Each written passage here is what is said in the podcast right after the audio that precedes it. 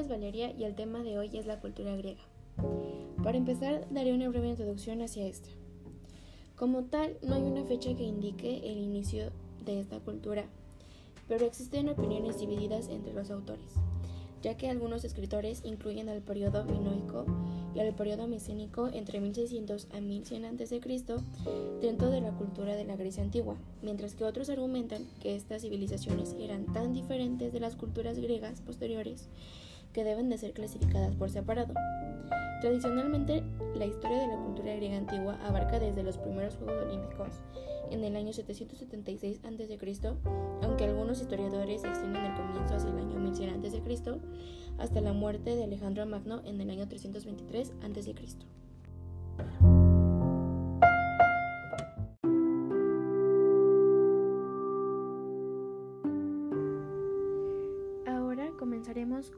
organización social de la cultura griega. La cultura griega se dividía en dos tipos, las clases sociales libres y las clases sociales no libres.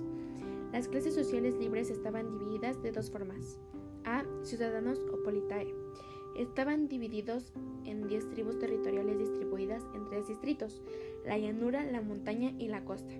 Tenían derechos civiles y su condición de ciudadano la tenían desde el nacimiento. De igual manera, tenían obligaciones con el Estado de diferentes tipos. Militar, integraban filas de hospitales o de la caballería, político, en donde participaban en las magistraturas, votando cargos o siendo elegidas para ellas, judicial, en donde debían ejercer como miembros de diversos tribunales de justicia, y social, donde contribuían con impuestos especiales de desarrollo a ciertas ceremonias o fiestas de carácter público, liturgias, etc.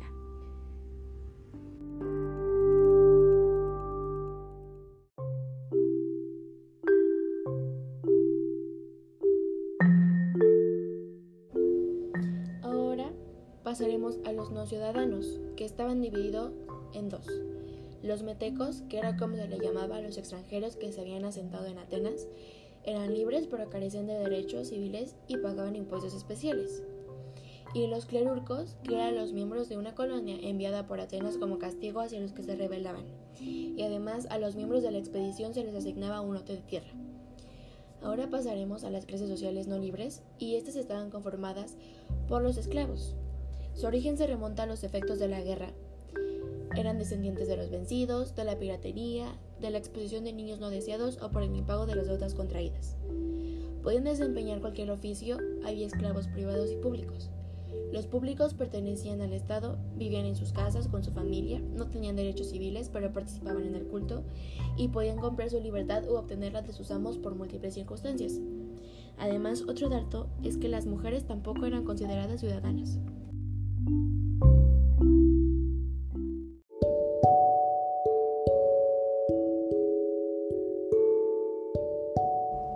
Ahora continuaremos con los rituales que realizaba la cultura griega. Los griegos realizaban ritos y cultos para la protección de los dioses o espíritus. Para empezar, si el olor de la víctima quemada era un perfume grato a la divinidad, significaba el inmediato arrepentimiento del pecador. El sacrificio más raro pero el más completo completo, y el más solemne, la hecatombe, que era el sacrificio de 100 bueyes. Y además se requería que las ofrendas fueran puras y sus víctimas perfectas, que el sacerdote no tuviera ningún defecto físico y que el suplicante no tuviera ningún pensamiento indebido. Para acercarse al altar era necesario purificarse con agua, la cual era vertida en las manos y en la cabeza de los fieles por un sacerdote a la entrada del templo. En Samotracia, los caballeros obligaban al pecador a que confesara sus pecados a los sacerdotes, mientras que en Delfos se siguió esta tradición, pero se estimó que el sacerdote Apolo era el único que podía escuchar la confesión. La seguridad que tenían los griegos en que los dioses nacidos de la tierra estaban en comunicación constante con los hombres dio origen a los oráculos, que es la respuesta que da alguna deidad por medio de los sacerdotes y cada templo tenía el suyo.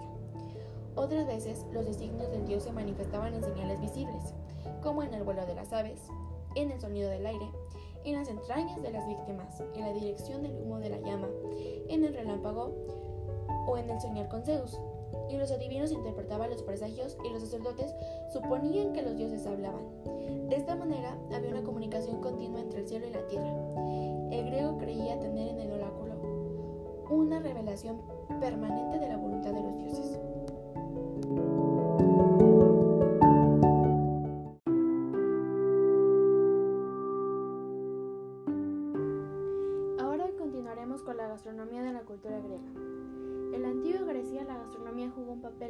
Importante, hasta el punto en que era parte de la educación de los jóvenes, en donde eran enseñados a cocinar desde pequeños. De igual manera, los vinos merecían la atención de los maestros, enseñándoles las técnicas básicas de tratamiento y atención a las viñas, para después pasar a las enseñanzas de la elaboración de vinos, unos caldos bastante diferentes a los que conocemos hoy en día, pues el jugo de las uvas se mezclaba con agua y a este se le agregaban ingredientes como la miel, piñones, bayas de mirto y generalmente hierbas aromáticas. Además, su alimentación se basaba en los cereales como alimento diario, los cuales eran utilizados para elaborar diferentes tipos de pan, a los que se les añadía aceite de oliva, hierbas aromáticas, vegetales, hortalizas y carnes debido a su condición mediterránea. También eran muy aficionados a las especias, las cuales eran utilizadas para aromatizar los guisos, sobre todo el azafrán en sopas de pescados y mariscos que se consumían cocinados o simplemente cocidos y aderezados con un cítrico como el limón. Pero de manera inevitable hubo mestizaje, sobre todo con la civilización turca y la árabe, por lo que no era difícil encontrar platos similares como determinados guisos a base de cordero a los que las especies orientales otorgaban su sabor tan característico.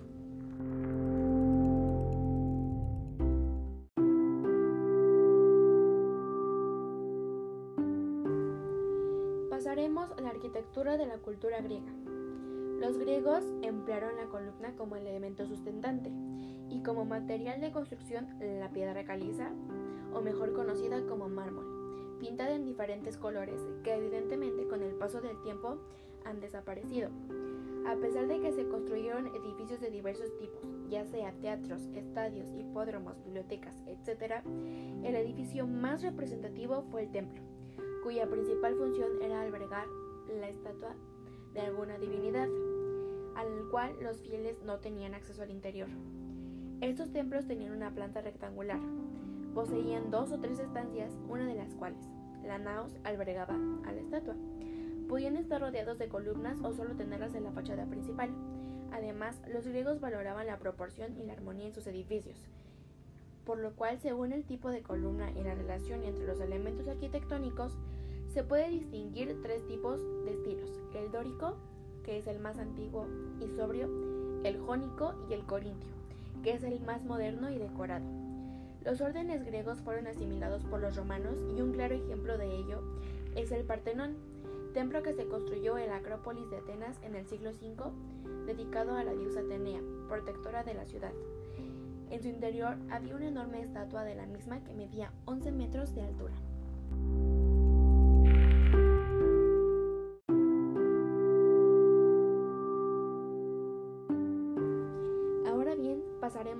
Danza y música de la cultura griega. La música, cuyo nombre proviene de las musas, procede de Asia Menor y apareció en el territorio griego aproximadamente en el siglo VII a.C., la cual los griegos consideraban de origen divino y por ello eran muy aficionados a presenciar conciertos, los que tuvieron a sus mayores exponentes durante el siglo IV a.C. La relevancia de la música era tal que los acompañaba en su vida diaria, Además, sirvió de apoyo a varias formas de poesía. Es preciso señalar que los niños recibían instrucción musical desde la infancia. Un detalle que es curioso recalcar es que los griegos no practicaban el canto a varias voces y solo lo hacían al unísono. Por otra parte, la danza también era considerada por los griegos de origen divino y la conformaba una especie de lenguaje utilizado para expresar sus sentimientos y emociones más profundos el cual no ponía acento en la perfección de la interpretación, sino en la fuerza de caracterización. Al igual que la música, la danza estaba presente en los momentos más significativos de la vida de los griegos, acompañada a los banquetes, matrimonios y funerales. Por otro lado, las composiciones literarias, como las tragedias, las comedias y los dramas satíricos, incluían la representación de variados tipos de danza. Muchos tipos de danza poseían un carácter religioso, como por ejemplo la denominada danza pírrica, estaba acompasada por el ruido de escudos militares y se practicaba en honor a Atenea, la diosa de la guerra. En Delfos, consagrando al dios Apolo, se realizaban danzas que imitaban el vuelo de las grullas y que recordaban al héroe Teseo saliendo del laberinto de Minos después de haber matado al Minotauro. Una situación paradójica pasaba sobre la sociedad espartana, pues a pesar de rechazar todos los tipos de expresiones artísticas en Esparta, la música y la danza eran consideradas de gran valor, al menos hasta antes de la dura reforma militar del siglo VI a.C.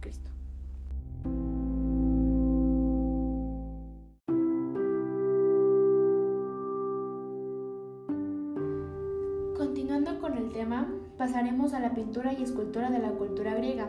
El arte griego clásico llevó el concepto de armonía, equilibrio y proporción a su máxima expresión. Por otra parte, el desarrollo de las guerras médicas implicó notables cambios en las artes plásticas, especialmente en el arte y la pintura.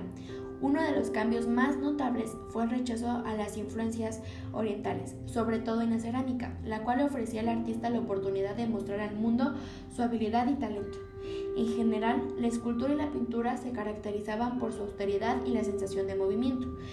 La escultura que mejor representa lo antes mencionado posiblemente es el discobolo, del escultor ateniense Mirón, que refleja la energía reprimida de un atleta que está a punto de liberar, adelantando el brazo e inclinándose para hacer el lanzamiento del disco. Además, los relieves escultóricos que decoraban muchos templos griegos son más representativos de esta búsqueda del movimiento. En este campo el tema favorito de los escultores era la mitología, en concreto los mitos centrados en conflictos entre los dioses y los mortales, o los que cuentan con protagonistas fantásticos como centauros.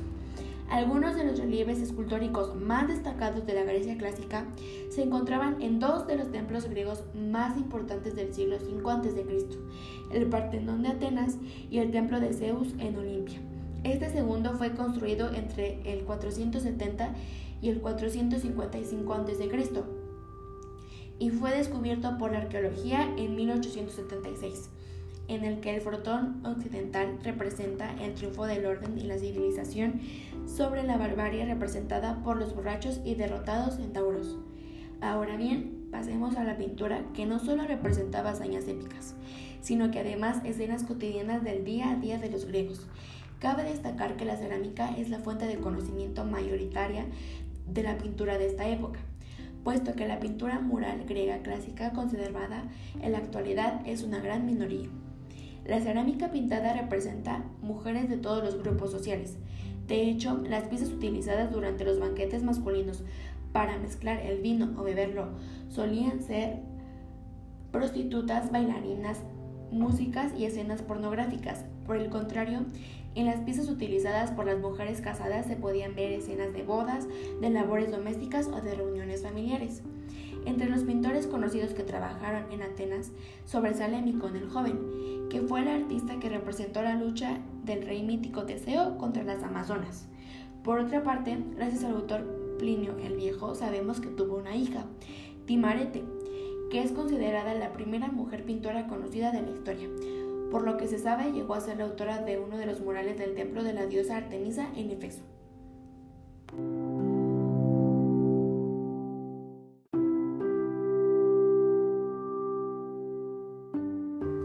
Finalmente hablaremos de la literatura de la cultura griega. La poesía estaba dividida en la épica, que comprendía la narración de los relatos de guerra, aventuras heroicas y epopeyas. Lírica, utilizada en cantos y bailes basada en sentimientos, emociones de intimidad humana, podía ser de clase oculta o también se usaba popularmente. La dramática, que se basaba en un compendio que comprende la sátira, la comedia y la tragedia y la prosa, la cual era utilizada para redactar los textos que se dedicaban a la oratoria y la política. Los aspectos que caracterizaron comúnmente a la literatura griega fueron el destino, la religión y la catarsis la cual centralizaba la dramática de la literatura griega, se utilizaba para expresar una especie de expiación del apasionamiento humano por medio del sufrimiento. A la vez, la literatura pasó por distintos cambios en distintos periodos.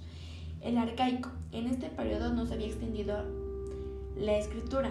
Las historias que generalmente se basaban en temas como mitos, religión cultural, se transmitían hablando. Fue la época de los cantos de epopeyas de Homero. Asimismo, esta época se caracterizó por el nacimiento de la comedia y la tragedia. El clásico, En este periodo prevalece la argumentación en temas basados en la moral y la verdad, utilizados mediante la oratoria y la retórica, extendidos en el ámbito de la política y la filosofía. Entre los personajes más relevantes que representaron este periodo donde sus obras clásicas estuvieron presentes y formaron parte del pensamiento occidental fueron Aristóteles y Platón, el helenístico y greco-romano. En esta época hubieron varias transformaciones, ya que el idioma griego fue utilizado tanto en la jurisdicción del dominio de Alejandro Magno como en los pueblos macedonios. El bizantino.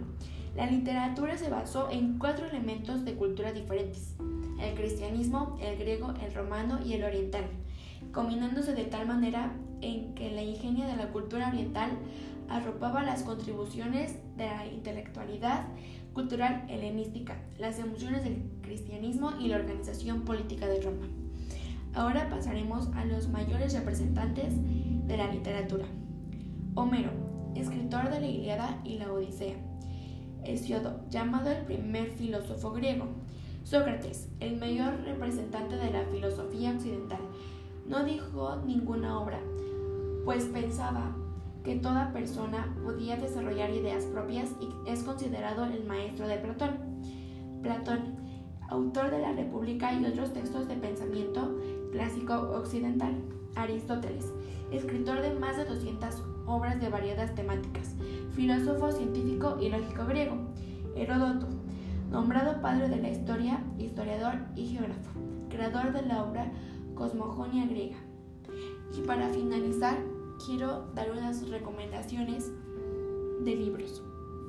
Como anteriormente ya lo mencioné, está la Odisea y la Ilíada de Homero. Otro son Los mitos griegos de Robert Graves. Otro libro llamado Constantinopla de Isaac Asimov. La caída del Imperio Romano de Adrian Wordsworthy.